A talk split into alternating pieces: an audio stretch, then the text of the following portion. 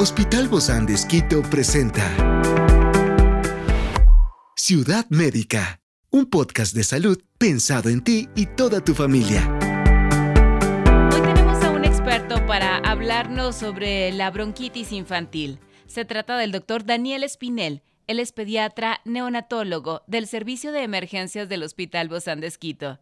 Yo soy Ofelia Díaz de Simbaña y estoy súper contenta de disfrutar este podcast de Ciudad Médica en este mundo tan apasionante de la salud. Te invito a que juntos lo disfrutemos.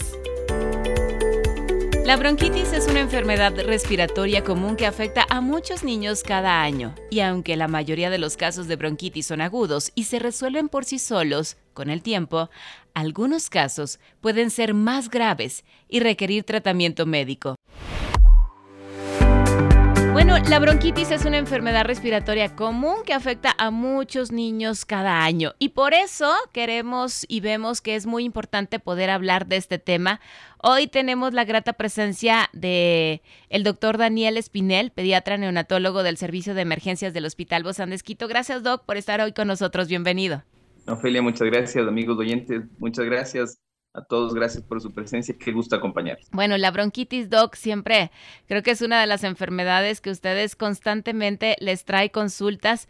¿Qué es exactamente y qué la causan los niños, doc? La, bronquitis y la tos, ¿no? En realidad son, son pan nuestro de todos los días. Sí, sí, vamos a hablar de cómo diferenciar la, a la tos simple de la bronquitis. Pero la bronquitis como tal, y el término lo dice, es una inflamación de los bronquios, ¿no? Entonces, esta inflamación de los bronquios puede deberse a una infección generalmente viral a la edad de en infancia temprana, ¿no? El 80% de las infecciones respiratorias de los niños son virales.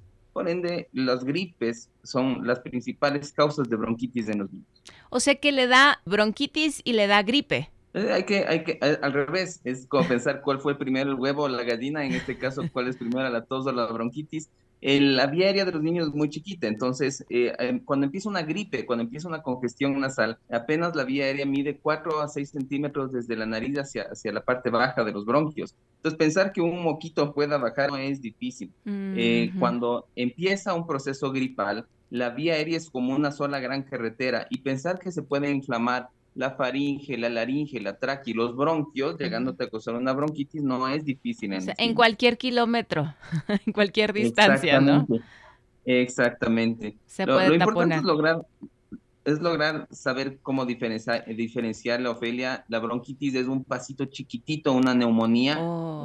Eh, existe, a veces tú no puedes diferenciar y en, la mente de, de, nosotros pensamos bronquitis, neumonía y a veces dices, ah, es solo una bronquitis qué bueno y respiras aliviado, pero, pero la inflamación, que es la de los bronquios, que te causa una tos como de viejito fumador, mm. es, un, es un pasito previo a que se encharque flema y te dé una neumonía. Entonces, una bronquitis es como un pasito previo a un proceso bronconeumónico, no hay que estar de todo tranquilos. ¿Cuáles son entonces los síntomas más comunes, Doc? Entonces, de los que los papitos debemos estar alerta. Es que siempre pensamos nosotros que es una gripe y que es una gripe común porque no somos médicos, no tenemos el este fonendoscopio que ustedes tienen ahí en casa. ¿Siempre necesitamos llevar a los pequeños o hasta qué edad necesitan ir a la consulta, doc? No, en realidad, mira, el pediatra te puede ver hasta los 18 años, ¿no? Nuestros pobres guaguas están en este limbo cuando son adolescentes, entre los 2 y 18, que no sabes si tienes que llevar al, al, al eh, médico familiar, al internista, eh, hay una especialidad de pediatría de adolescentólogos, ¿sí? pero técnicamente el pediatra te va hasta los 18 años. ¿sí? Ahora, ¿cuándo, ¿cuándo tienes que llevar a tu hijo a la consulta? Es primero, obviamente, en este momento en que hay un brote importante, no ha parado, nos hemos reunido varias veces, Ofelia, a hablar de virus y desde diciembre hasta acá, las olas es tras ola, tras ola, nuestros hijos están realmente como que igualándose con los procesos virales, pobrecitos, pero obviamente lo importante es detectar tempranamente. Y los adultos también, ¿no, Doc? Porque en este tiempo ha habido muchas, muchas gripes y todavía congestiones y todavía nos oímos medio roncos a veces y luego nos sale el moco. Creo que esto va para todos, niños y adultos. Es, un ciclo sin fin. O sea, si, si alguien cae en casa una virosis simple que debe durar cuatro o siete días, te dura dos, tres semanas. Y pasas con el moco ahí cruzado todo el tiempo, tu hijo moqueando, tú moqueando, la abuela moqueando.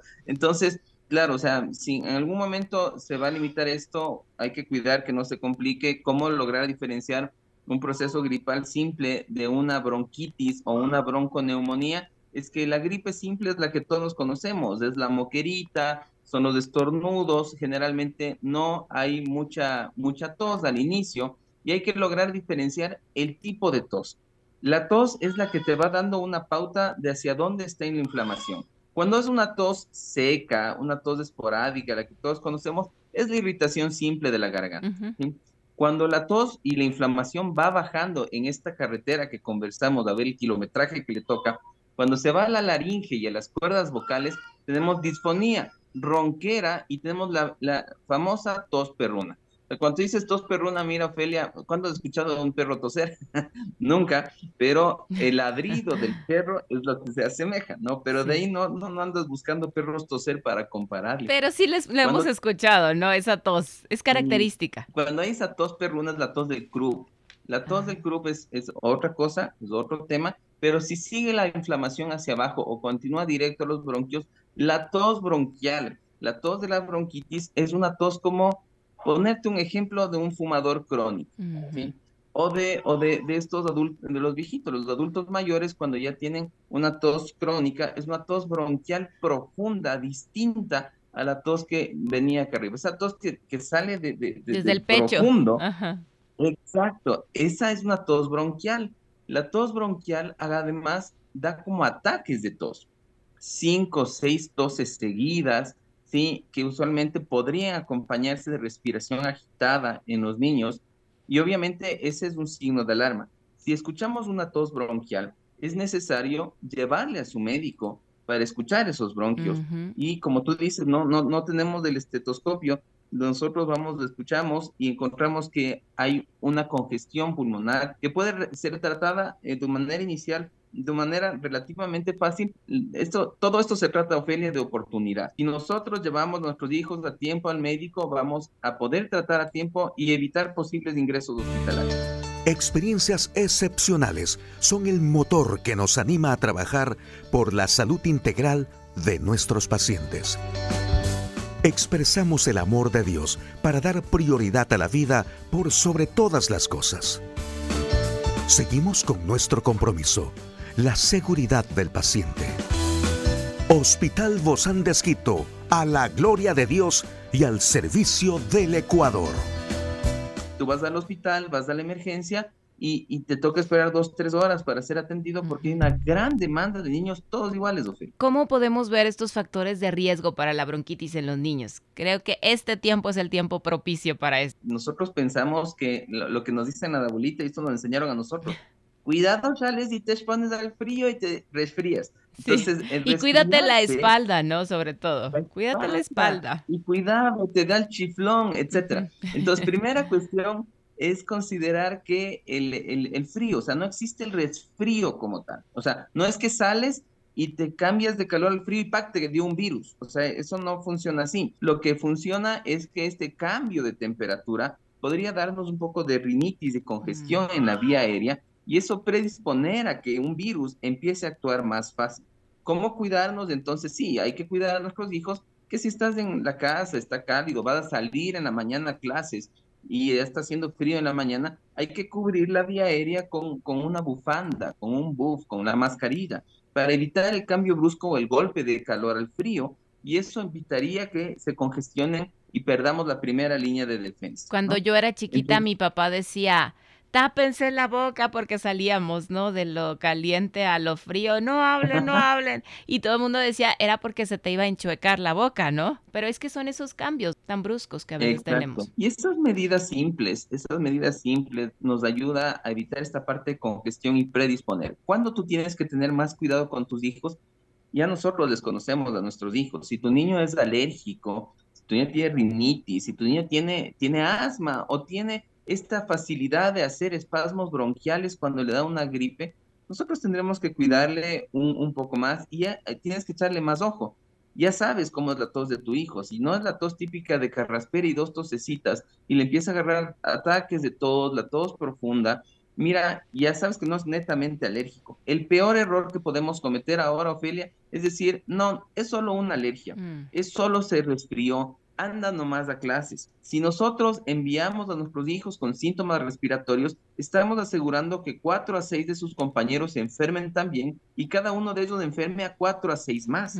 La corresponsabilidad como padres es muy importante para evitar esta gran suma de contagios que están sucediendo en este momento. ¿Y cuánto tiempo tendrían que permanecer en casa, Doc? Generalmente un proceso viral simple dura tres máximo siete días. Entonces, guardar un reposo médico de tres a cinco días es muy lógico, especialmente si está guiado por tu médico de cabecera. ¿Cómo hacen ustedes el diagnóstico, Doc? El diagnóstico es netamente clínico, ¿sí? Es la, evaluación física de tu niño, es que podamos ver cómo está su, su gargantita, sus oídos, auscultar sus pulmones, revisar, contar su respiración, eh, eso, el diagnóstico es netamente clínico. Exámenes extra no son necesarios. No, ¿y, para qué? No, si ya, ya usted es más evidente que, que la experiencia que ustedes tienen es suficiente. En la bronquitis, ¿esta bronquitis puede ser contagiosa o se puede llegar a prevenir? Es contagiosa. Generalmente se debe considerar que, como hablamos al inicio, el 80% de los procesos son virales y esto, los virus, eh, ya hemos convivido con un virus que nos, nos cambió la vida, sabemos que son muy contagiosos. ¿sí? Entonces se pasa a través de vía respiratoria, gotitas que mm. quedan en el aire con la tos y estornudos y fácilmente contagios. El tapabocas en esta temporada es súper importante, ¿verdad? Claro, para cuidarte y para cuidarles. La persona que está con síntomas respiratorios en casa debería usar una mascarillita para evitar el contagio de, de, las demás personas. Porque por más que te tapes con el codo, por más que uses lo que quieras en la, en la boquita y en la nariz, siempre va a haber un poco de gotas que puedan salir y eso aumenta un poco el, el riesgo. Entonces, el 80% son infecciones respiratorias virales obviamente no necesitas antibiótico para esas cosas y lastimosamente se está usando mucho, por eso es importante que te vea tu pediatra y el 20% después de una tos persistente. Si tu bebé, si tu niño tose más de 4 a 7 días, ya tiene moco amarillo verde, empieza a tener fiebre, y empezamos a pensar que puede ser una sobreinfección bacteriana. El uso de antibióticos inicialmente no debería ser rutinario porque puede hacerle más daño a nuestros hijos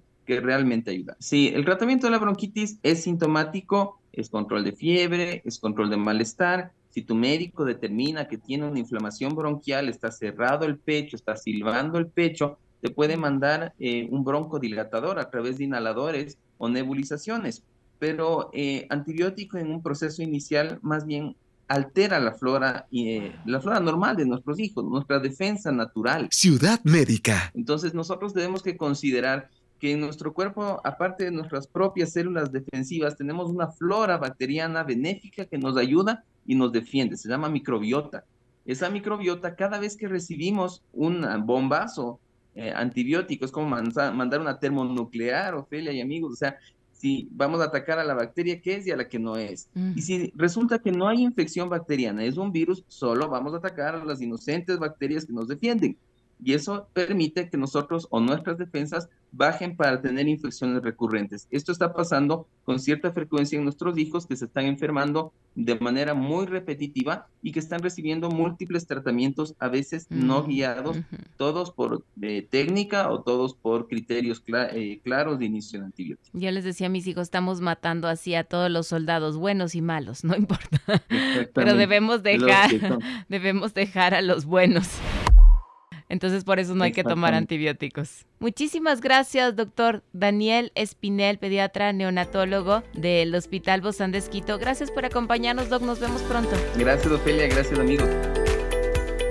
Esta es una producción del Hospital Bozán de Esquito con el apoyo de HCJB.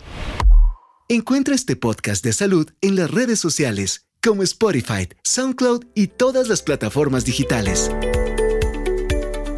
Gracias por acompañarnos en este capítulo de Ciudad Médica, un espacio para tu salud. Hasta la próxima.